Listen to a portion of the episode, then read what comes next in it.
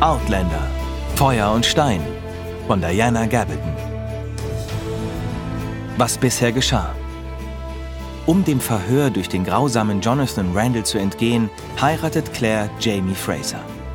Die Hochzeit findet ausgerechnet in derselben Kapelle statt, in der sie auch schon Frank geheiratet hatte. Jamie erzählt Claire von seiner Familie und ihrem Anwesen Lallybrock, auf dem er nicht leben kann, solange noch ein Kopfgeld auf ihn ausgesetzt ist und die beiden verbringen eine leidenschaftliche Liebesnacht.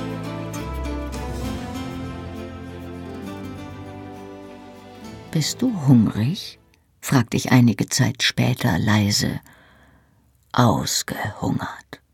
Er neigte den Kopf, um mir sacht in die Brust zu beißen. Dann blickte er grinsend auf. Aber ich brauche auch etwas zu essen. Er rollte sich zur Bettkante. In der Küche gibt es bestimmt kalten Braten und Brot und vermutlich auch Wein. Ich gehe uns etwas zum Abendessen holen. Nein, bleib liegen, ich mache das.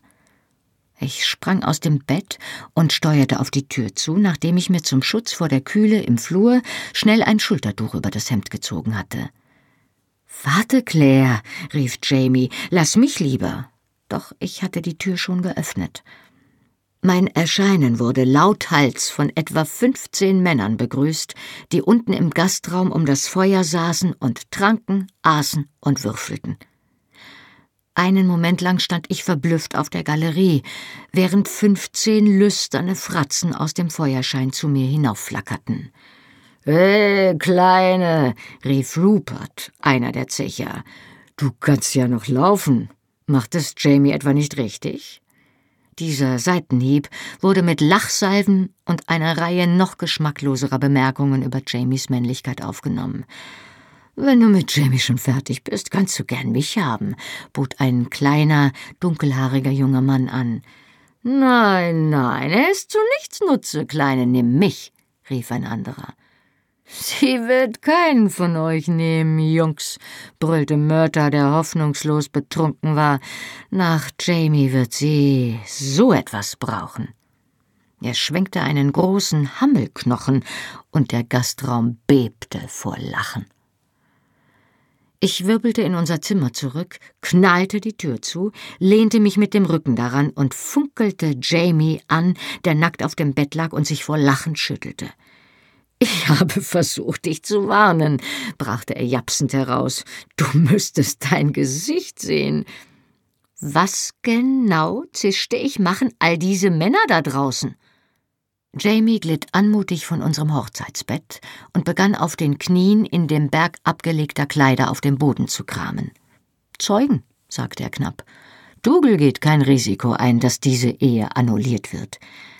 Er richtete sich auf, den Kilt in seinen Händen, und grinste mich an, während er ihn um seine Hüften schlang. Ich fürchte, dein Ruf ist rettungslos ruiniert, Sassenach. Ohne Hemd hielt er auf die Tür zu. Geh da nicht hinaus, sagte ich in plötzlicher Panik. Er machte kehrt, um mich beruhigend anzulächeln, die Hand am Riegel. Keine Sorge, Kleine. Wenn Sie Zeugen sind, dürfen Sie auch etwas zu sehen bekommen. Außerdem habe ich nicht vor, die nächsten drei Tage zu hungern, nur weil ich mich vor ein paar Hänseleien fürchte. Er trat unter tosendem Applaus aus dem Zimmer und ließ die Tür angelehnt. Ich konnte hören, wie er sich der Küche näherte. Laute Gratulationen und derbe Fragen und Ratschläge begleiteten seinen Weg. Wie war denn dein erstes Mal, Jamie? Hast du geblutet? rief Ruperts leicht erkennbare Reibeisenstimme. Nee, aber du blutest gleich, du alter Mistkerl, wenn du nicht die Klappe hältst, kam Jamies Antwort in breitem Schottisch. Johlende Begeisterung war die Antwort, und der Spott folgte Jamie durch den Flur in die Küche und wieder die Treppe hinauf. Ich öffnete die Tür ein Stück, um Jamie einzulassen.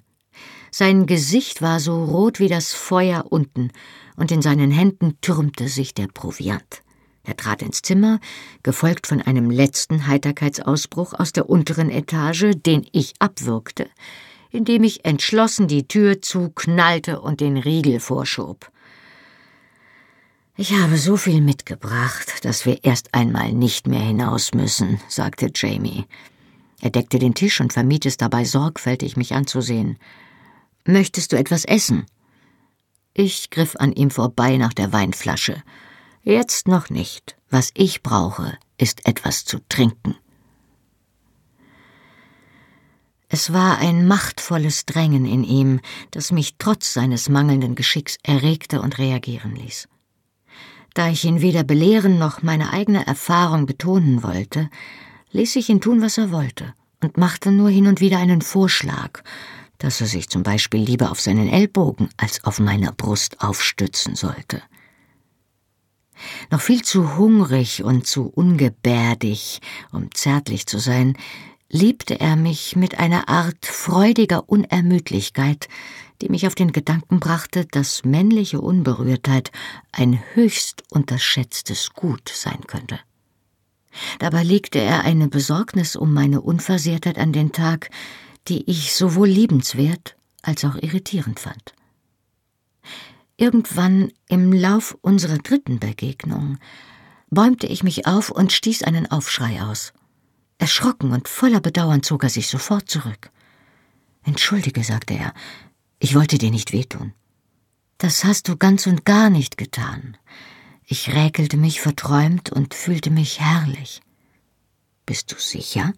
sagte er und untersuchte mich gewissenhaft auf Verletzungen. Plötzlich dämmerte mir, dass Myrta und Rupert bei ihrer hastigen Instruktion vermutlich einige Feinheiten ausgelassen hatten. Und das passiert jedes Mal? fragte er fasziniert, nachdem ich ihn aufgeklärt hatte.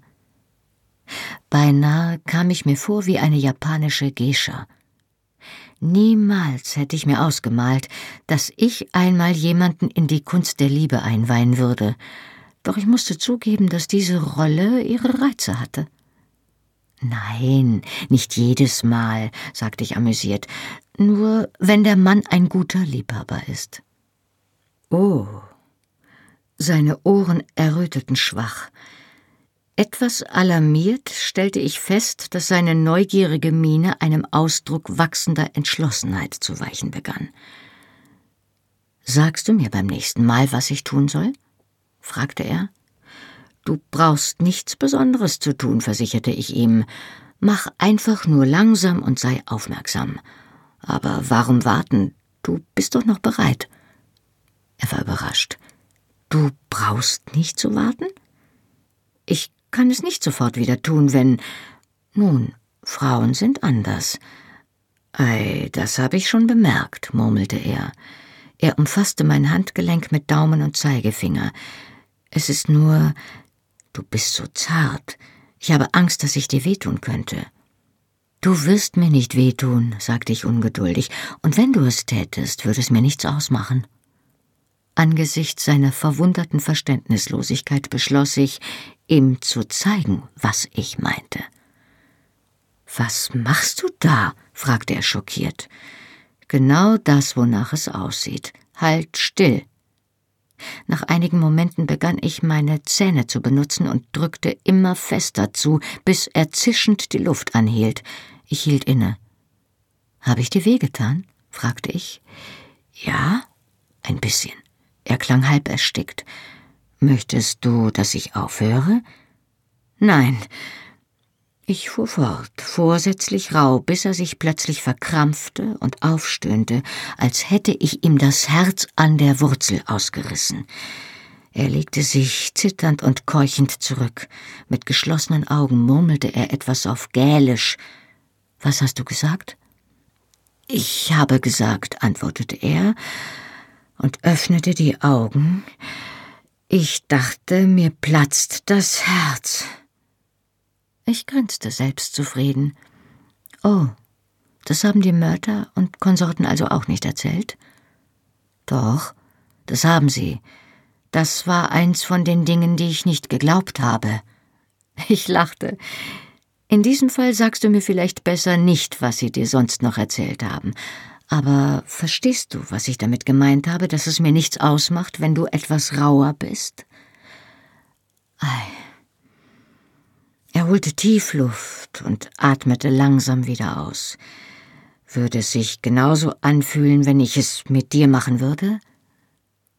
Weißt du, sagte ich langsam, eigentlich habe ich keine Ahnung. Ich hatte mein Bestes getan, um jeden Gedanken an Frank zu unterdrücken, weil ich wirklich fand, dass sich nicht mehr als zwei Menschen ein Ehebett teilen sollten, ganz gleich, wie sie dorthin gekommen waren. Jamie war ganz anders als Frank, körperlich wie geistig. Aber es gibt nun einmal nur eine begrenzte Anzahl von Arten, wie sich zwei Körper begegnen können, und wir hatten jene Intimität nie erreicht, in der die Spielarten der Liebe unendliche Vielfalt annehmen. Es war unvermeidlich, dass sich mein Körper erinnerte, doch es gab auch noch unerforschtes Territorium. Jamie hatte die Augenbrauen zu einer Miene spöttischer Bedrohung hochgezogen. Oh, dann gibt es also etwas, was du nicht weißt? Nun, dann werden wir es herausfinden, nicht wahr? Sobald ich wieder bei Kräften bin. Er schloss die Augen wieder. Irgendwann nächste Woche. Ich erwachte in den Stunden vor der Dämmerung, zitternd und starr vor Schrecken. Ich konnte mich nicht an den Traum erinnern, der mich weckte, doch der abrupte Sturz in die Wirklichkeit war nicht weniger furchterregend. Gestern Abend war es mir möglich gewesen, meine Situation eine Weile zu vergessen und mich in den Freuden der neu gefundenen Intimität zu verlieren.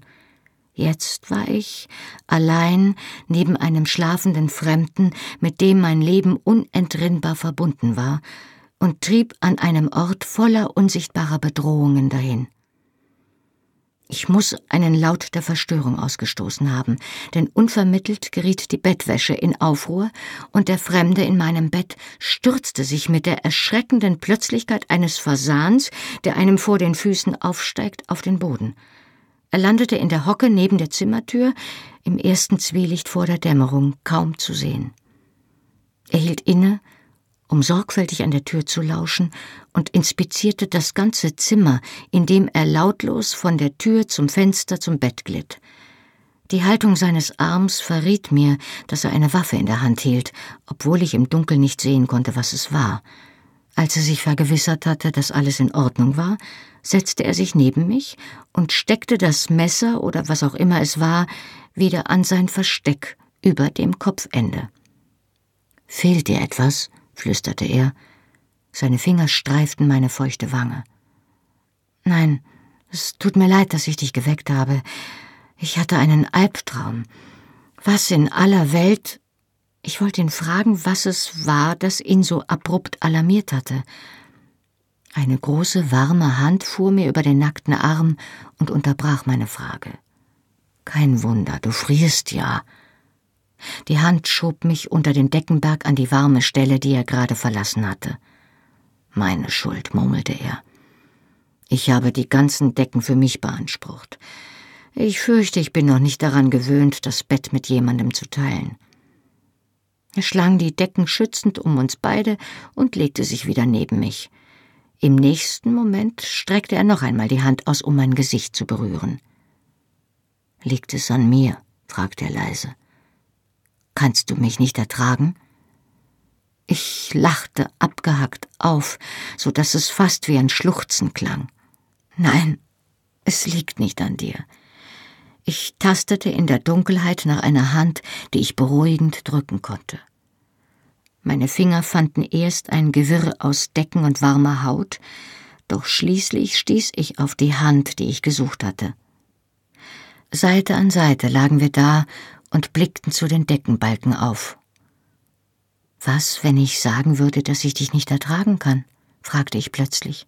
Was in aller Welt könntest du tun? Das Bett ächzte, als er mit den Schultern zuckte. Vermutlich würde ich Dougal sagen, dass du die Annullierung wünschst, weil die Ehe nicht vollzogen wurde. Diesmal lachte ich ganz unverhohlen.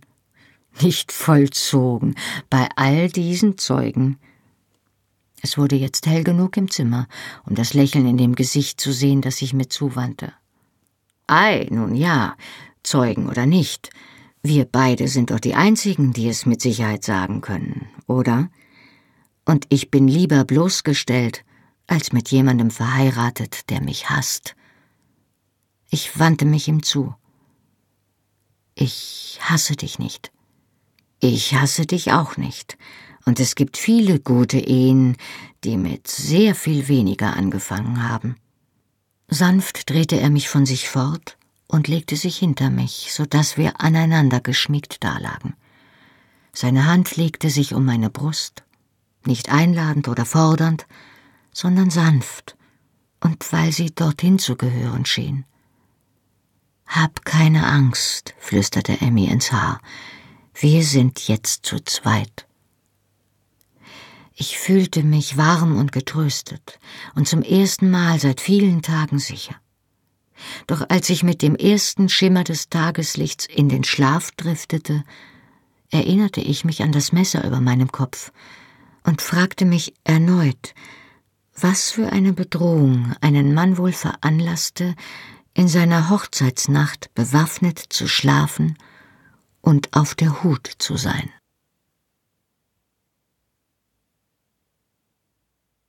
Ein schöner Tag. Die mühsam gewonnene Intimität der Nacht schien mit dem Morgentau verdunstet zu sein, und wir begegneten uns mit großer Zurückhaltung. Nachdem wir weitgehend schweigend in unserem Zimmer gefrühstückt hatten, stiegen wir auf den kleinen Hügel an der Rückseite des Gasthauses. Hin und wieder tauschten wir ziemlich verkrampfte Höflichkeiten aus. Auf dem Hügel ließ ich mich auf einen Baumstamm plumpsen, um mich auszuruhen, während sich Jamie ein Stückchen entfernt auf den Boden setzte und sich mit dem Rücken an einen Kiefernschössling lehnte. Hinter mir raschelte ein Vogel im Gebüsch, vermutlich ein Zeisig oder eine Drossel. Ich lauschte den Geräuschen, sah die Wölkchen am Himmel vorüberziehen und machte mir zögernd Gedanken, wie ich mit einer Situation wie dieser umgehen sollte. Gerade wurde die Stille unerträglich, als Jamie plötzlich Ich hoffe, sagte, danach verstummte und verlegen errötete. Obwohl ich eher das Gefühl hatte, dass ich es war, die rot werden sollte, war ich froh, dass zumindest einer von uns dazu imstande war. Was? fragte ich so ermunternd wie möglich. Immer noch rot, schüttelte er den Kopf. Es ist nicht wichtig. Bitte. Ich streckte mein Bein aus und stupste ihn vorsichtig mit dem Zeh an. Aufrichtigkeit, weißt du noch? Das war zwar gemein, aber ich konnte sein nervöses Räuspern und Zucken nicht mehr ertragen. Er legte die Hände um seine Knie und lehnte sich ein wenig zurück, richtete den Blick dann aber direkt auf mich. Ich wollte sagen, sagte er leise, dass ich hoffe, der Mann, der die Ehre hatte, zum ersten Mal mit dir zu schlafen, war dir gegenüber genauso großzügig, wie du es mir gegenüber warst. Er lächelte etwas schüchtern, aber dann habe ich nachgedacht und hatte das Gefühl, das klingt nicht so, wie ich es meine. Was ich gemeint habe. Nun ja, was ich sagen wollte, ist Danke. Das hatte doch nichts mit Großzügigkeit zu tun, gab ich zurück. Ich senkte den Blick und kratzte energisch mit den Fingern an einem nicht vorhandenen Fleck auf meinem Kleid herum.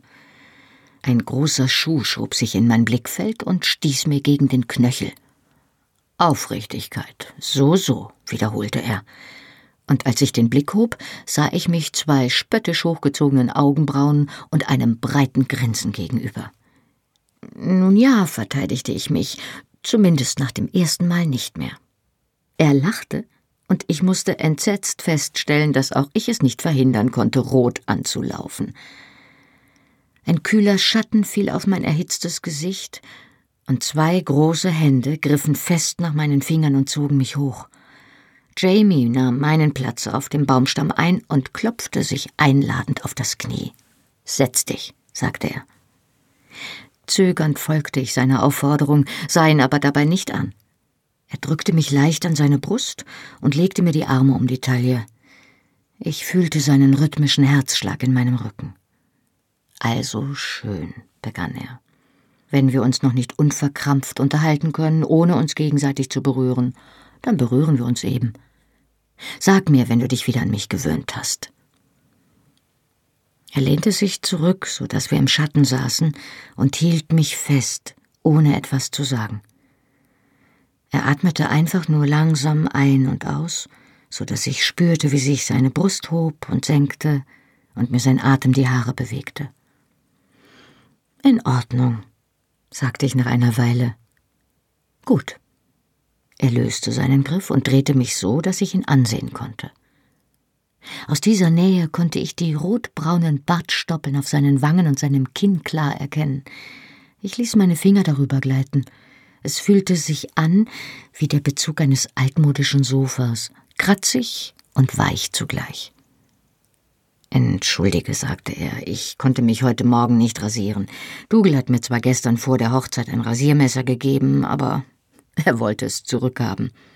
Wahrscheinlich, damit ich mir nicht nach der Hochzeitsnacht die Kehle durchschneide. Er sah mich grinsend an und ich lächelte. Nachdem er Dougal erwähnte, erinnerte ich mich an unsere Unterhaltung gestern Abend.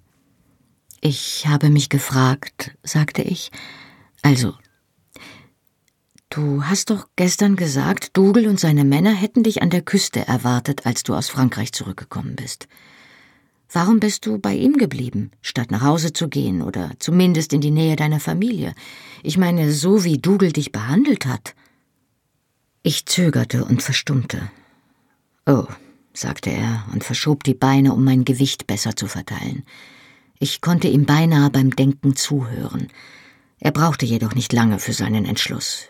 Nun ja, ich denke, es ist etwas, das du wissen solltest. Er runzelte die Stirn. Ich habe dir erzählt, warum ich vogelfrei bin. In der ersten Zeit nach nach Fort William ist mir alles mehr oder weniger gleichgültig gewesen. Damals ist mein Vater gestorben. Und meine Schwester. Wieder hielt er inne und ich konnte spüren, wie er mit sich rang. Tiefe Emotionen überschatteten sein normalerweise fröhliches Gesicht. Dougal hat mir erzählt, sagte er zögernd. Also Dougal hat mir erzählt, dass meine Schwester ein Kind erwartete. Von Randall. Oh je. Er sah mich flüchtig an und wandte dann den Blick ab. Seine Augen leuchteten wie Saphire, und er blinzelte ein zweimal hastig. Ich. Ich konnte mich nicht überwinden, zurückzugehen, sagte er leise. Sie wiederzusehen, nach allem, was geschehen war. Außerdem er seufzte, dann nahm sein Mund einen entschlossenen Ausdruck an. Dougal hat mir erzählt, dass sie sich nach der Geburt des Kindes. Nun ja, sie konnte ja nicht anders. Sie war völlig allein. Verdammt, ich habe sie allein gelassen. Er holte tief Luft und beendete den Satz. Er hat gesagt, sie hätte sich mit einem anderen englischen Soldaten zusammengetan, jemand aus der Garnison. Er wusste nichts genaueres. Er schluckte krampfhaft, dann fuhr er etwas ruhiger fort. Ich habe ihr natürlich Geld geschickt, so viel ich konnte, aber ich konnte nicht. Ich konnte mich nicht überwinden, ihr zu schreiben. Was sollte ich ihr auch berichten? Er zuckte hilflos mit den Schultern. Nach einer Weile hatte ich genug vom Söldnerdasein in Frankreich. Und ich habe von meinem Onkel Alex erfahren, dass er von einem englischen Deserteur namens Horrocks gehört hatte. Der Mann hatte der Armee den Rücken gekehrt und sich bei Francis McLean in Dunwoody verdingt. Eines Tages hat er zu viel getrunken und dabei ist ihm herausgerutscht, dass er zum Zeitpunkt meiner Flucht in Fort William stationiert war und dass er den Mann genau gesehen hatte, der damals den Sergeant Major erschossen hat. Er könnte also beweisen, dass du es nicht warst? Das klang doch nach einer guten Nachricht. Jamie nickte. So ist es obwohl das Wort eines Deserteurs vermutlich nicht viel Gewicht hätte. Doch es ist immerhin ein Anfang, und zumindest wüsste ich dann, wer es war. Ich sehe zwar immer noch nicht, wie ich nach Lallybroch zurückkehren könnte, aber es wäre schon ein gewisser Fortschritt, wenn ich mich auf schottischem Boden bewegen könnte, ohne meinen Hals zu riskieren. Was folgte, war eine komplizierte Analyse seiner Familienbeziehungen und Clanverbindungen, doch als sich der Nebel der Geschichte verzogen hatte, sah die Sache so aus, dass Francis McLean irgendwie mit den Mackenzies verschwägert war und er daher die Nachricht von Horrocks an Colum übersandt hatte, der dann Dougal aufgetragen hatte, mit Jamie Verbindung aufzunehmen. Was auch der Grund ist, warum er in der Nähe war, als ich verwundet wurde, schloss Jamie. Er hielt inne und blinzelte in die Sonne. Ich habe mich danach sogar gefragt, ob er es vielleicht selbst getan hat. Mit einer Axt auf dich eingeschlagen? Dein eigener Onkel? Warum denn das? Er runzelte die Stirn, als überlegte er, wie viel er mir erzählen sollte. Dann zuckte er mit den Schultern. Ich weiß ja nicht, wie viel du über die Mackenzies weißt, antwortete er, obwohl ich mir nicht vorstellen kann, dass du tagelang neben dem alten Ned Gowan hergeritten bist, ohne zumindest ein bisschen von der Clan-Geschichte zu erfahren. Er kann gar nicht lange ohne dieses Thema sein. Ich lächelte und er nickte. Nun, du hast Colm selbst gesehen. Jeder kann sehen, dass er nicht alt werden wird. Und der kleine Hamish ist gerade erst acht. Es wird noch zehn Jahre dauern, bis er den Clan anführen kann. Was passiert also, wenn Colm stirbt, ehe Hamish so weit ist? Er sah mich fragend an. Vermutlich würde Dougal das Amt übernehmen, sagte ich nachdenklich. Zumindest so lange, bis Hamish alt genug ist. Ei. Das stimmt. Jamie nickte. Aber Dougal ist anders als Colm, und es gibt viele Männer im Clan, die ihm nicht gern folgen würden, wenn es eine Alternative gäbe. Ich verstehe, sagte ich langsam, und du bist die Alternative. Ich betrachtete ihn genau und musste zugeben, dass es durchaus vorstellbar war. Er war der Enkel des alten Jacob. In ihm floss Mackenzie-Blut, wenn auch nur mütterlicherseits. Ein kräftiger, gut gebauter junger Mann, der nicht nur intelligent war, sondern dazu das Familientalent geerbt hatte, Menschen zu leiten. Er hatte in Frankreich gekämpft und dort bewiesen, dass er Männer in den Kampf führen konnte. Ein wichtiges Argument. Selbst das Kopfgeld war möglicherweise kein unüberwindliches Hindernis, wenn er erst Clan-Oberhaupt war. Angesichts der ständigen kleinen Rebellionen, der Raubzüge an den Territorialgrenzen und der Clanfäden hatten die Engländer genug Schwierigkeiten in den Highlands, um nicht auch noch einen größeren Aufstand zu riskieren, indem sie das Oberhaupt eines bedeutenden Clans des Mordes bezichtigten, den die Schotten noch dazu überhaupt nicht als Mord betrachten würden. Einen unbedeutenden Mann aus dem Fraser-Clan zu hängen, war eine Sache. Die Burg Leoch zu stürmen und das Oberhaupt des Mackenzie-Clans vor ein englisches Gericht zu schleifen, war etwas völlig anderes. Hast du denn vor, Anführer zu werden, wenn Colum stirbt? Das war schließlich ein möglicher Ausweg aus seinen Schwierigkeiten, obwohl ich vermutete, dass dieser Weg seine eigenen Hindernisse mit sich brachte. Er lächelte kurz über diesen Gedanken. Nein. Selbst wenn ich glauben würde, dass es mir zusteht, was ich nicht glaube, würde es den Clan spalten. Dougals Männer gegen meine möglichen Anhänger. Ich habe kein Interesse an der Macht, wenn sie andere das Leben kostet. Aber das konnten Dougal und Colum ja nicht mit Sicherheit wissen, nicht wahr? Möglich, dass sie es für gefahrloser hielten, mich einfach umzubringen, statt mit dem Risiko zu leben. Nachdenklich runzelte ich die Stirn. Du könntest Dougal und Colum doch gewiss sagen, dass du gar nicht vorhast. Oh. Ich blickte mit beträchtlichem Respekt zu ihm auf. Aber das hast du ja getan. Bei der Eidzeremonie. Ich hatte ihm ohnehin schon Respekt dafür gezollt, wie gut er mit dieser gefährlichen Situation umgegangen war.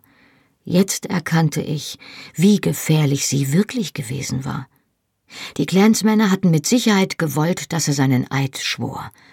Colum hatte genauso sicher gewünscht, dass er es nicht tat. Einen solchen Eid zu schwören bedeutete, seine Zugehörigkeit zum Mackenzie-Clan zu deklarieren, womit man auch als Kandidat für das Amt des Anführers in Frage kam. Wenn er sich weigerte, riskierte er es, offen zusammengeschlagen oder umgebracht zu werden. Wenn er einwilligte, riskierte er dasselbe, nur nicht so offen. Da er die Gefahr kannte, hatte er klugerweise beschlossen, der Zeremonie fernzubleiben. Und als ich ihn mit meinem misslungenen Fluchtversuch geradewegs wieder an den Rand des Abgrunds gebracht hatte, hatte er unbeirrt den Fuß auf ein schmales Seil gesetzt und war hinübergeschritten. Je suis prête. In der Tat. Er sah die Gedanken über mein Gesicht hinweghuschen und nickte. Ei, wenn ich an dem Abend meinen Eid geschworen hätte, hätte ich wahrscheinlich das Morgengrauen nicht erlebt. Mir wurde ein wenig mulmig bei diesem Gedanken, gepaart mit dem Wissen, dass ich ihn einer solchen Gefahr ausgesetzt hatte, ohne es zu ahnen. Das Messer über seinem Bett schien mir plötzlich nur noch eine ganz verständliche Vorsichtsmaßnahme zu sein. Ich fragte mich, wie oft er wohl in Lioch bewaffnet geschlafen hatte, weil er damit rechnete, dass ihm der Tod einen Besuch abstattete. Ich schlafe immer bewaffnet, Sassenach, sagte er obwohl ich gar nichts gesagt hatte. Abgesehen von der Zeit im Kloster habe ich letzte Nacht zum ersten Mal seit Monaten nicht mit dem Dolch in der Faust geschlafen. Er grinste, vermutlich weil er daran dachte, was er stattdessen in der Faust gehabt hatte. Woher zum Teufel hast du gewusst, was ich denke? wollte ich wissen. Ich ignorierte sein Grinsen, doch er schüttelte gutmütig den Kopf. Du wärst eine armselige Spionin, Sassenach. Alles, was du denkst, steht dir ins Gesicht geschrieben. Du hast meinen Dolch angesehen und dann bist du rot geworden. Er legte den Kopf schief und betrachtete mich abschätzend. Ich habe dich gestern Abend zwar um Aufrichtigkeit gebeten, aber eigentlich war es gar nicht nötig. Du bist gar nicht imstande zu lügen. Gut, dass wir das festgestellt haben, sagte ich spitz. Dann glaubst du also wenigstens nicht, dass ich eine Spionin bin? Er antwortete nicht. Sein Blick war über meine Schulter hinweg auf das Wirtshaus gerichtet, und sein ganzer Körper war plötzlich angespannt wie eine Bogensehne.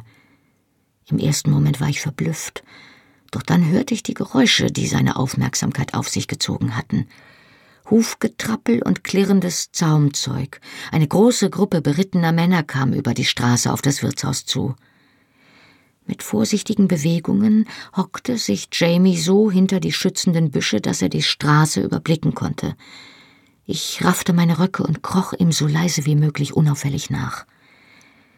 Die Straße schlug einen Haken um einen Felsvorsprung herum, dann verlief sie in einer sanfteren Kurve auf die Talmulde zu, in der das Wirtshaus stand. Der Morgenwind trug zwar die Geräusche der nahenden Truppe in unsere Richtung, doch es dauerte noch ein oder zwei Minuten, bis die erste Pferdenase in Sicht kam. Es waren zwanzig oder dreißig Mann, die zum Großteil lederne Beinkleider und Tartan trugen, allerdings in unterschiedlichen Farben und Mustern. Sie waren ausnahmslos gut bewaffnet. Jedes Pferd trug mindestens eine Muskete an seinem Sattel befestigt. Die Männer strotzten vor Pistolen, Dolchen und Schwertern. Hinzu kam das, was sich womöglich in den voluminösen Satteltaschen an weiterer Bewaffnung verbarg. Sechs der Männer hatten Handpferde dabei, die weder Lasten noch Sättel trugen. Trotz ihrer kriegerischen Aufmachung vermittelten die Männer einen entspannten Eindruck. Sie ritten lachend und plaudernd daher, obwohl hier und dort ein erhobener Kopf ein wachsames Auge auf die Umgebung hatte. Ich unterdrückte den Instinkt, mich zu ducken, als der Blick eines Mannes über die Stelle hinwegwanderte, an der wir versteckt lagen. Es kam mir so vor, als müsste dieser suchende Blick die geringste Bewegung erspähen oder Jamies in der Sonne aufleuchtendes Haar. Bei diesem Gedanken hob ich den Kopf und stellte fest, dass Jamie offenbar dieselbe Idee gekommen war. Er hatte sich ein Stück seines Plates über Kopf und Schultern gelegt, so dass er dank des gedämpften Jagdmusters quasi mit dem Unterholz verschmolz.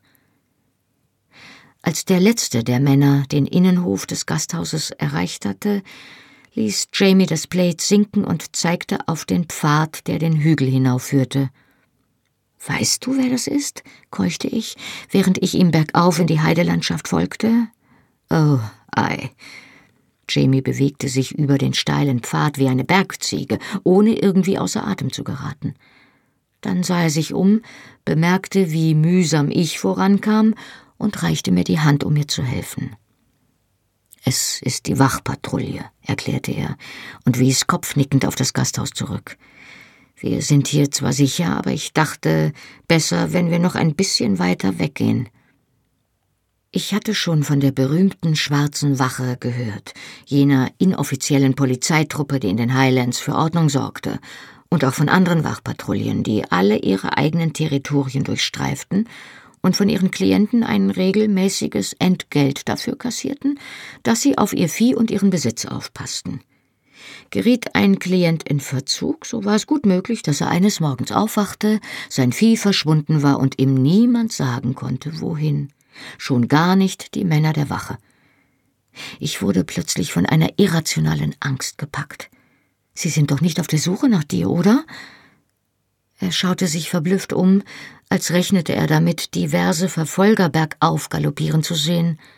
Doch es war niemand da, und er richtete den Blick mit einem erleichterten Lächeln wieder auf mich und legte mir den Arm um die Taille, um mir voranzuhelfen. Nein, das bezweifle ich. Zehn Pfund Sterling sind nicht genug für derart viele Männer.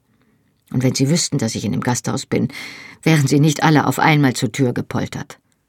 Er schüttelte entschieden den Kopf. Nein, wenn Sie auf Menschenjagd wären, hätten Sie Männer zur Beobachtung der Hintertür und der Fenster um das Haus geschickt, ehe der Rest durch die Eingangstür geht. Vermutlich haben Sie nur dort Halt gemacht, um sich zu erfrischen. Wir stiegen weiter bergauf, bis sich der angedeutete Pfad im Ginster- und Heidegebüsch verlor. Dies waren Felsenhügel, und die mehr als mannshohen Granitbrocken erinnerten mich unangenehm an die Menhire des Craignaddern. Schließlich erreichten wir das Plateau auf dem Hügel, und ringsum bot sich ein atemberaubender Blick auf die Felsen und das Grün unter uns. Ich hatte in den Highlands meistens das Gefühl, von Bäumen, Gestein oder Bergen eingekesselt zu sein. Doch jetzt standen wir im frischen Wind und in den Strahlen der Sonne, die zum Vorschein gekommen war, als wollte sie unsere unorthodoxe Ehe feiern. Fern von Dugels Einfluss und der klaustrophobischen Gesellschaft so vieler Männer empfand ich ein schwindelerregendes Gefühl der Freiheit. Fast hätte ich Jamie gedrängt, davonzulaufen und mich mitzunehmen. Doch dann siegte die Vernunft. Keiner von uns hatte Geld oder Proviant, außer dem bisschen, was Jamie zum Mittagessen in seinem Sporran trug. Man würde uns mit Sicherheit verfolgen, wenn wir bei Sonnenuntergang nicht zurück im Gasthaus waren. Und Jamie hatte zwar offensichtlich keine Schwierigkeiten, den ganzen Tag in den Felsen herumzuklettern, ohne dass ihm der Schweiß ausbrach oder die Luft knapp wurde, aber meine Kondition reichte dazu nicht aus. Er bemerkte mein rotes Gesicht, führte mich zu einem Felsen, setzte sich neben mich und blickte zufrieden über die Hügel hinaus, während er darauf wartete, dass ich wieder zu Atem kam. Hier waren wir zweifellos nicht in Gefahr. Bei dem Gedanken an die Wache legte ich Jamie impulsiv die Hand auf den Arm. Ich bin furchtbar froh, dass du nicht viel wert bist, sagte ich. Er betrachtete mich einen Moment und rieb sich die Nase, die allmählich rot wurde. Nun, das kann man jetzt so oder so verstehen, Sassenach, aber unter den gegebenen Umständen, sagte er. Danke. Ich sollte dir danken, sagte ich, dass du mich geheiratet hast. Ich bin wirklich lieber hier als in Fort William. Danke für das Kompliment, meine Dame, sagte er mit einer kleinen Verbeugung. Das gilt genauso für mich. Und da wir schon dabei sind, einander zu danken, fügte er hinzu, sollte ich dir auch dafür danken, dass du mich geheiratet hast. Äh, nun ja, wieder wurde ich rot. Nicht nur dafür, Sassenach, sagte er, und sein Grinsen wurde breiter, obwohl natürlich auch dafür. Aber ich vermute, dass du mir nebenbei das Leben gerettet hast zumindest im Hinblick auf die Mackenzies. Wie meinst du das? Zur Hälfte Mackenzie zu sein, ist eine Sache, erklärte er. Zur Hälfte Mackenzie und mit einer Engländerin verheiratet zu sein, eine ganz andere. Es ist so gut wie undenkbar, dass eine Sassenach jemals Herrin von Leoch wird, ganz gleich, was die Männer des Clans von mir persönlich halten. Das ist nämlich der Grund, warum Dougal mich als Bräutigam für dich ausgesucht hat. Er zog seine Augenbraue hoch, die rötlich golden in der Vormittagssonne glänzte. Ich hoffe, du hättest nicht doch lieber Rupert genommen? Nein, das hätte ich nicht, sagte ich mit Nachdruck. Er stand lachend auf und strich sich die Kiefernadeln von seinem Kilt. Nun, meine Mutter hat mir ja gesagt, dass eines schönen Tages die Wahl eines Mädchens auf mich fallen würde. Er streckte die Hand aus und half mir hoch. Ich habe gesagt, fuhr er fort, dass ich dachte, dass es doch die Sache des Mannes ist, sich ein Mädchen auszusuchen. Und was meinte sie dazu? fragte ich. Sie hat die Augen verdreht und gesagt, Du wirst schon sehen, mein kleiner Angeber, du wirst schon sehen. Er lachte. Und so ist es auch gekommen. Er hob den Blick. Die Sonne webte zitronengelbe Fäden zwischen die Kiefernadeln. Und was für ein schöner Tag es ist. Komm, Sassenach, wir gehen fischen. Wir wanderten weiter in das Hügelland hinauf. Diesmal wandte sich Jamie nach Norden, bis wir ein Geröllfeld überquerten und durch eine Spalte in ein grünes Felsental gelangten. Es war vom Gurgeln eines Flüsschens erfüllt, das sich in mehreren kleinen Fällen aus den Felsen ergoss und am anderen Ende der Schlucht in eine Reihe von Becken und Bächen stürzte. Wir ließen die Füße im Wasser baumeln, rückten vom Schatten in die Sonne und dann wieder in den Schatten, wenn es uns zu warm wurde, redeten über dies und jenes, waren uns der kleinsten Bewegung des anderen bewusst und warteten geduldig, bis uns der Zufall zu jenem Moment führte, in dem sich ein Blick länger hinzog und eine Berührung mehr bedeutete.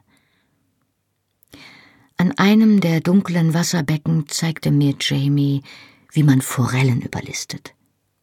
Er ging in die Hocke, um nicht mit dem tief hängenden Geäst in Berührung zu kommen, streckte die Arme aus, um besser balancieren zu können, und watschelte über eine Felsenzunge, die auf das Wasser hinausragte. Auf halbem Weg drehte er sich vorsichtig um und winkte mir mit ausgestreckter Hand, ihm zu folgen. Ich hatte mir ohnehin die Röcke für die Wanderung durch das raue Terrain hochgesteckt und folgte ihm ohne Schwierigkeiten. Wir legten uns bäuchlings auf den kühlen Felsen und blickten Seite an Seite ins Wasser, während uns die Weidenzweige den Rücken streichelten. Man muss nur, sagte er, eine gute Stelle finden und warten.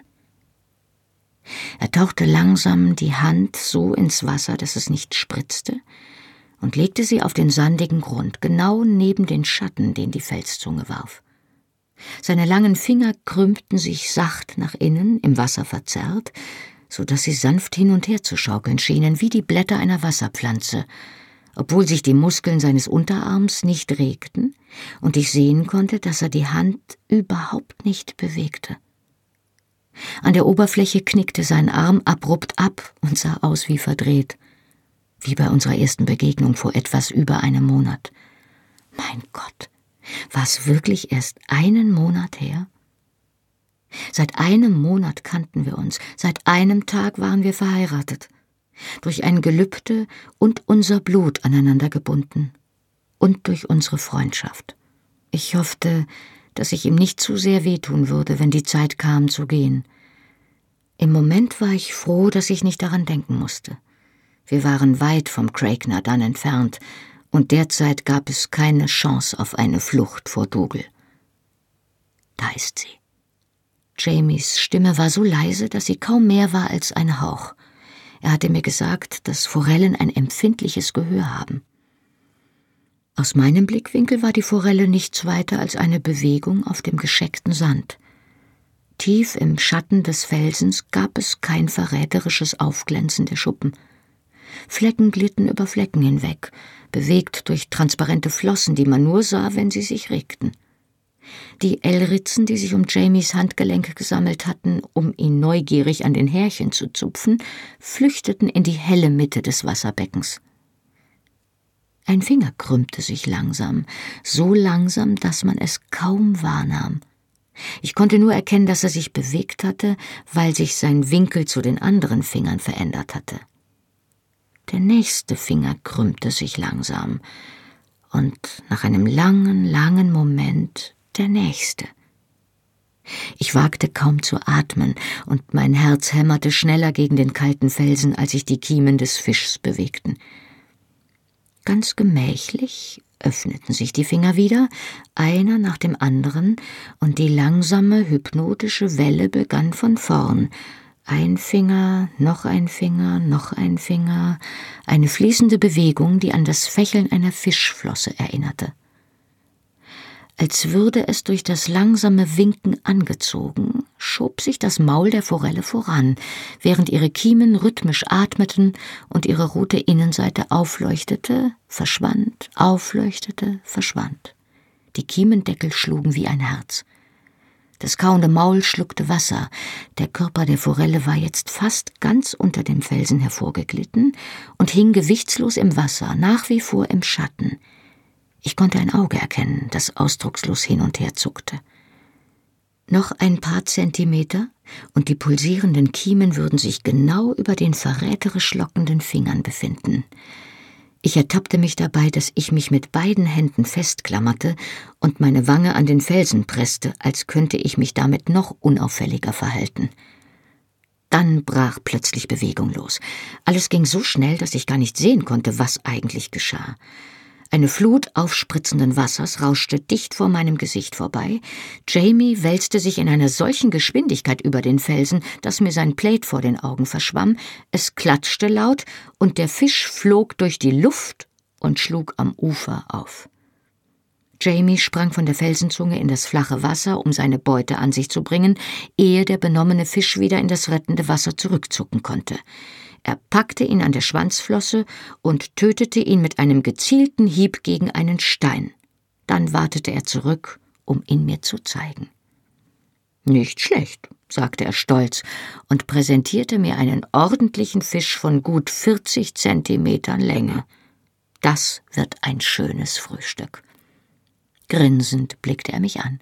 Er war nass bis zu den Oberschenkeln, das Haar hing ihm ins Gesicht und sein Hemd war voller Wasserflecken und Laub.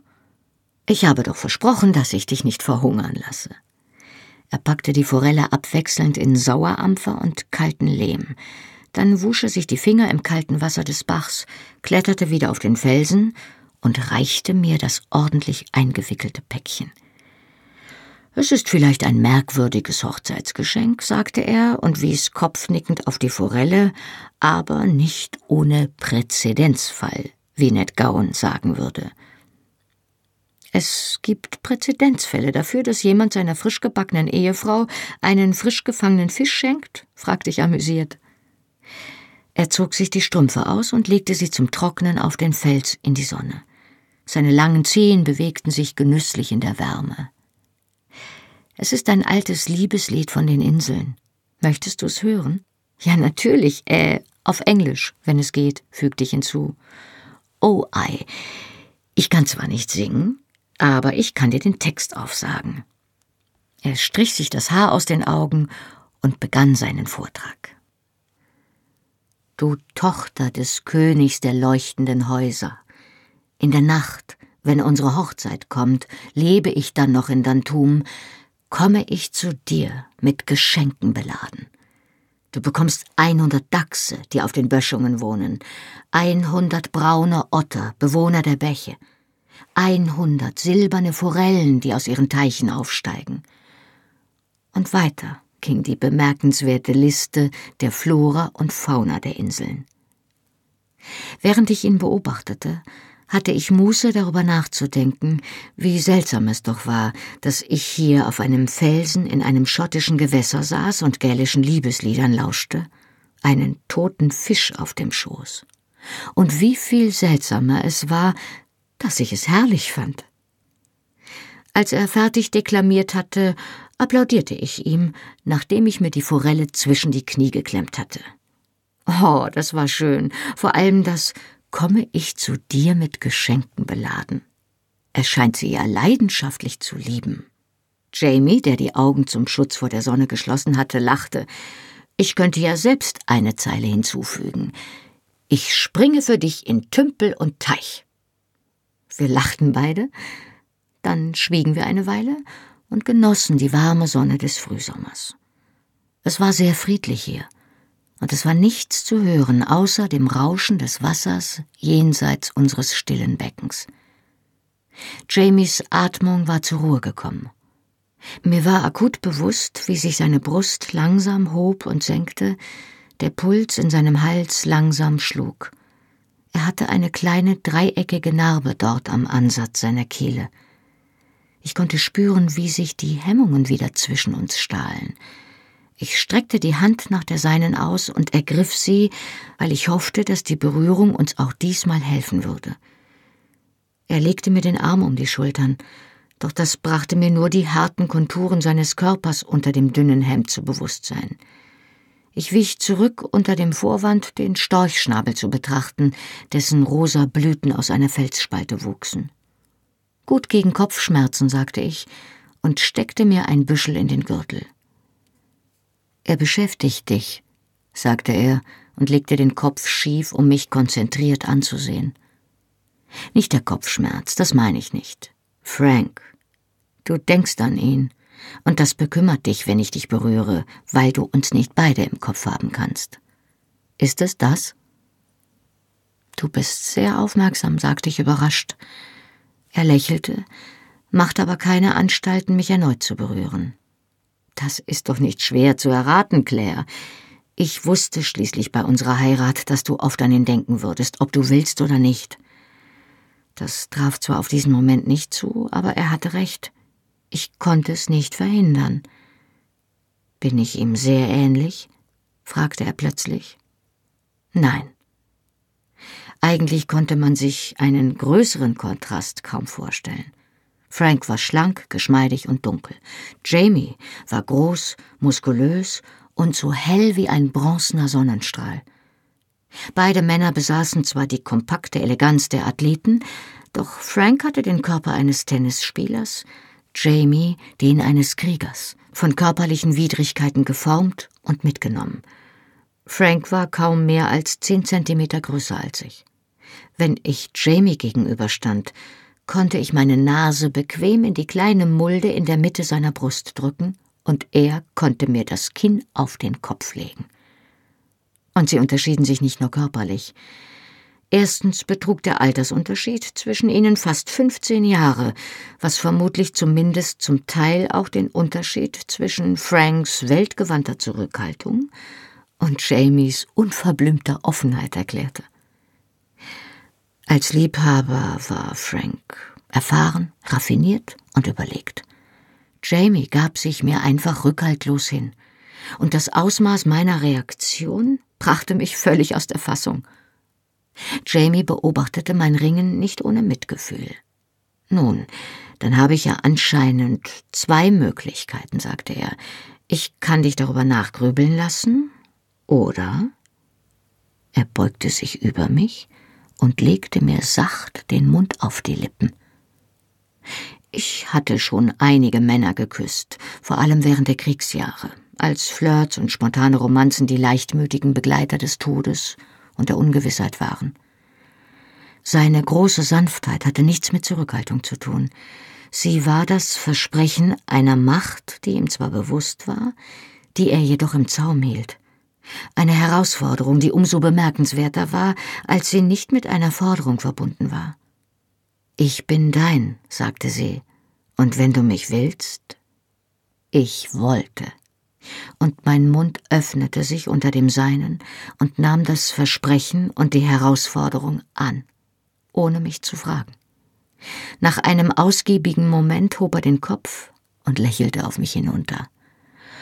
Oder ich kann versuchen, dich abzulenken, schloss er. Er drückte meinen Kopf an seine Schulter, streichelte mein Haar und strich mir die unternehmungslustigen Löckchen an den Ohren glatt. Ich weiß nicht, ob es hilft, sagte er leise. Aber ich möchte dir eines sagen. Es ist ein Geschenk und ein Wunder für mich, zu wissen, dass ich dir Freude bereiten kann. Dass mein Körper den deinen erregen kann. So etwas hätte ich nie gedacht. Vorher. Ich holte tief Luft, ehe ich antwortete. Doch, sagte ich, das hilft, glaube ich. Wieder schwiegen wir eine Weile. Schließlich wich Jamie zurück und blickte lächelnd auf mich hinunter. Ich habe dir doch gesagt, dass ich weder Geld noch Besitz habe, Sassenach. Ich nickte und fragte mich, worauf er hinaus wollte. Ich hätte dich im Voraus warnen sollen, dass wir wahrscheinlich oft in Heuhaufen schlafen werden und uns von Ale und Hafer ernähren werden. Das macht mir nichts aus, sagte ich. Er wies kopfnickend auf eine Lücke in den Bäumen, ohne den Blick von mir abzuwenden. Ich habe zwar keinen Heuhaufen dabei, aber dort drüben ist ein schönes Farngebüsch, falls du Lust hast zu üben, nur um zu sehen, wie's ist. Etwas später streichelte ich ihm den Rücken, der feucht war vom Saft zerdrückter Farne und weil er sich so verausgabt hatte. Wenn du noch einmal Danke sagst, ohrfeig ich dich, sagte ich. Als Antwort ertönte neben mir ein sanftes Schnarchen. Ein tief hängender Farnwedel streifte seine Wange und eine neugierige Ameise krabbelte ihm über die Hand, so dass seine langen Finger im Schlaf zuckten. Ich streifte sie ab und stützte mich auf meinen Ellbogen, um ihn zu beobachten. Jetzt, da er die Augen geschlossen hatte, sah ich, wie lang und dick seine Wimpern waren und wie seltsam gefärbt. An den Spitzen dunkelbraun und an den Wurzeln ganz hell, beinahe blond. Die entschlossene Linie seines Mundes hatte sich im Schlaf entspannt. Ein Mundwinkel war zwar immer noch sacht gekräuselt, doch seine Unterlippe rundete sich jetzt auf eine Weise, die mir sinnlich und unschuldig zugleich erschien. Verdammt, sagte ich leise zu mir selbst. Ich kämpfte schon seit einiger Zeit dagegen an. Schon vor dieser lächerlichen Heirat war mir durchaus bewusst gewesen, wie attraktiv er war, das passierte mir nicht zum ersten Mal, genauso wie es ja zweifellos fast jedem Menschen irgendwann passiert. Eine plötzliche Empfänglichkeit für die Präsenz, für das Aussehen eines bestimmten Mannes oder vermutlich auch einer Frau. Das Bedürfnis, ihm mit meinem Blick zu folgen, zufällige Begegnungen zu arrangieren, ihn unauffällig bei der Arbeit zu beobachten eine große Sensibilität für die Details seines Körpers, für die Schulterblätter unter seinem Hemd, die deutlich erkennbaren Knochen seiner Handgelenke, die weiche Stelle unter seinem Kinn, an der sein Bart zu sprießen begann. Verliebtheit. Ganz normal zwischen den Schwestern und den Ärzten, den Schwestern und den Patienten, in jeder Schicksalsgemeinschaft. Manche gaben ihr nach, und es kam häufig zu kurzen, flammenden Affären, wenn die Beteiligten Glück hatten, endete die Affäre innerhalb weniger Monate und hinterließ keine Spuren. Wenn nicht, nun ja, Schwangerschaft, Scheidung, hier und da eine Geschlechtskrankheit. Gefährlich, diese Verliebtheit. Auch ich hatte mehrfach so empfunden, war aber so vernünftig gewesen, nicht darauf zu reagieren und wie immer hatte die Anziehung nach einer Weile nachgelassen und der Mann hatte seine goldene Aura verloren und seinen normalen Platz in meinem Leben wieder eingenommen, ohne dass er, ich oder Frank Schaden genommen hatten. Und jetzt? Jetzt war ich gezwungen gewesen zu reagieren. Und Gott allein wusste, welcher Schaden daraus entstehen würde. Doch jetzt gab es kein Zurück mehr. Er lag ganz entspannt auf dem Bauch. Die Sonne glitzerte in seiner roten Mähne und ließ die Härchen aufschimmern, die neben seiner Wirbelsäule wuchsen, in den rötlich goldenen Pelz übergingen, der sein Gesäß und seine Oberschenkel bedeckte, und sich zu den kastanienbraunen Locken verdichteten, die zwischen seinen gespreizten Beinen gerade eben zu sehen waren. Ich setzte mich hin und bewunderte seine langen Beine, deren glatte Muskeln den Oberschenkel von der Hüfte bis zum Knie furchten, gefolgt von einer ähnlichen Linie, die von seinem Knie zu seinem langen, eleganten Fuß verlief. Seine glatten Fußsohlen waren von einer dünnen Hornhaut überzogen, weil er oft barfuß lief. Meine Finger sehnten sich danach, sein kleines, hübsches Ohr nachzuzeichnen und die Kante seines Kinns. Nun, dachte ich, ich hatte reagiert, und für Hemmungen war es nun zu spät. Nichts, was ich jetzt tat, konnte die Sache schlimmer machen, für keinen von uns beiden. Ich streckte die Hand aus und berührte ihn sacht. Er schlief nicht sehr tief. Mit einer Plötzlichkeit, die mich zusammenfahren ließ, drehte er sich um und stützte sich auf die Ellbogen, als wollte er aufspringen. Dann erkannte er mich und entspannte sich lächelnd. Madame, Ihr habt mich ungünstig ertappt. Er verbeugte sich recht respektabel für einen Mann, der auf dem Rücken im Pfarn lag und nur ein paar Sonnenflecken am Leib trug, und ich lachte. Das Lächeln verweilte zwar in seinem Gesicht, änderte sich aber, während er mich ansah, nackt inmitten der Farne. Seine Stimme auf einmal heiser. Eigentlich, Madame, bin ich euch sogar ausgeliefert. Ist das so? Sagte ich leise. Er regte sich nicht, als ich erneut die Hand ausstreckte und ihm langsam mit der Hand über Wange und Hals fuhr, über die glänzende Rundung seiner Schulter und weiter in die Tiefe. Er regte sich nicht, doch er schloss die Augen. Großer Gott im Himmel, sagte er. Er atmete zischend ein. Keine Sorge, sagte ich. Es muss ja nicht grob sein. Dank sei Gott für jede kleine Gnade. Halt still. Seine Finger bohrten sich tief in den lockeren Boden, doch er gehorchte. Bitte, sagte er nach einer Weile. Ich blickte auf und sah, dass seine Augen jetzt offen waren. Nein, sagte ich amüsiert. Er schloss die Augen wieder. Das wirst du mir büßen, sagte er kurz darauf. Auf seinem geraden Nasenrücken glänzte ein Schweißfilm. Tatsächlich? Was hast du denn vor? Er presste die Handflächen so fest auf den Boden, dass sich die Sehnen auf seinen Unterarmen abzeichneten, und seine Worte kamen mühselig, als hätte er die Zähne mit aller Macht zusammengebissen. Ich weiß es nicht, aber bei Jesus und St. Agnes, mir wird schon etwas einfallen. Gott, bitte. Also schön sagte ich und erlöste ihn. Und dann stieß ich einen kleinen Aufschrei aus, denn er wälzte sich übergangslos auf mich und drückte mich in die Fahne. Jetzt du, sagte er mit beträchtlicher Genugtuung. Gegen Abend kehrten wir in das Gasthaus zurück, nachdem wir uns vom Gipfel des Hügels aus vergewissert hatten, dass die Pferde der Wache nicht mehr davor angebunden waren. Das Gasthaus sah einladend aus. In den kleinen Fenstern brannte schon Licht, das auch durch die Mauerritzen drang. Allmählich kam leichter Abendwind auf, und die wehenden Blätter der Bäume ließen die Schatten im Gras tanzen. Ich konnte mir mühelos vorstellen, dass auf dem Hügel Feen lebten, die mit diesen Schatten tanzten und sich zwischen den schlanken Baumstämmen hindurchwanden, um mit der Tiefe des Waldes zu verschmelzen. Dougal ist noch nicht zurück, stellte ich auf dem Weg nach unten fest. Der große schwarze Wallach, den er normalerweise ritt, stand nicht auf der kleinen Koppel des Gasthauses. Außerdem fehlten mehrere andere Pferde, darunter auch Ned Gauns.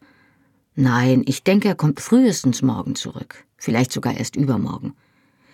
Jamie bot mir den Arm an und wir stiegen den Hügel hinunter, langsam, weil wir auf die vielen Steine achten mussten, die aus dem kurzen Gras ragten. Wo in aller Welt ist er denn? Ich war so von den Ereignissen überwältigt gewesen, dass es mir gar nicht in den Sinn gekommen war, nach dem Grund für Dougals Abwesenheit zu fragen oder diese überhaupt zu bemerken.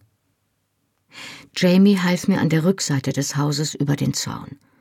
Um seine Geschäfte mit den Bauern in der Gegend zu erledigen. Ihm bleiben noch ein oder zwei Tage, bis er dich im Vor abliefern soll. Er drückte mir beruhigend den Arm. Hauptmann Randall wird nicht begeistert sein, wenn Dougal ihm eröffnet, dass er dich nicht bekommt.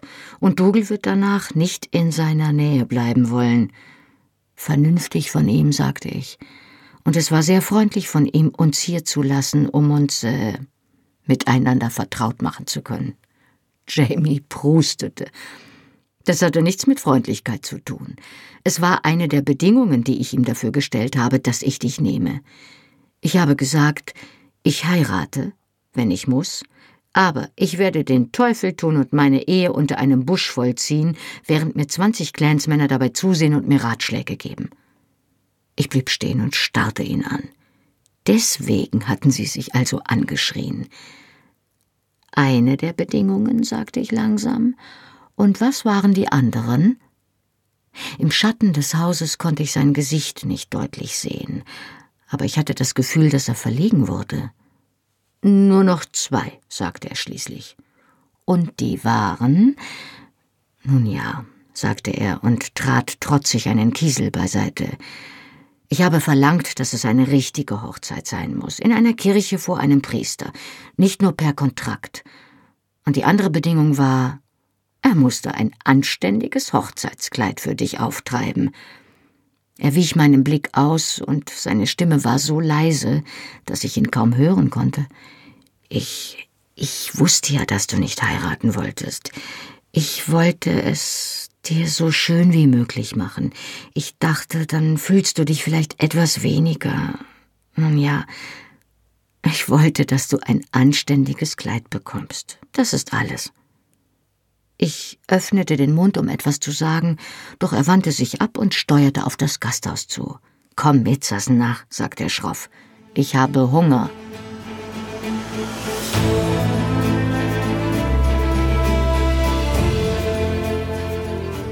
Hallo, ich bin Johannes Raspe, die deutsche Stimme von Jamie aus der Fernsehserie Outlander. Und das war Outlander Feuer und Stein, gelesen von Birgitta Asheuer. Weiter geht es hier in einer Woche.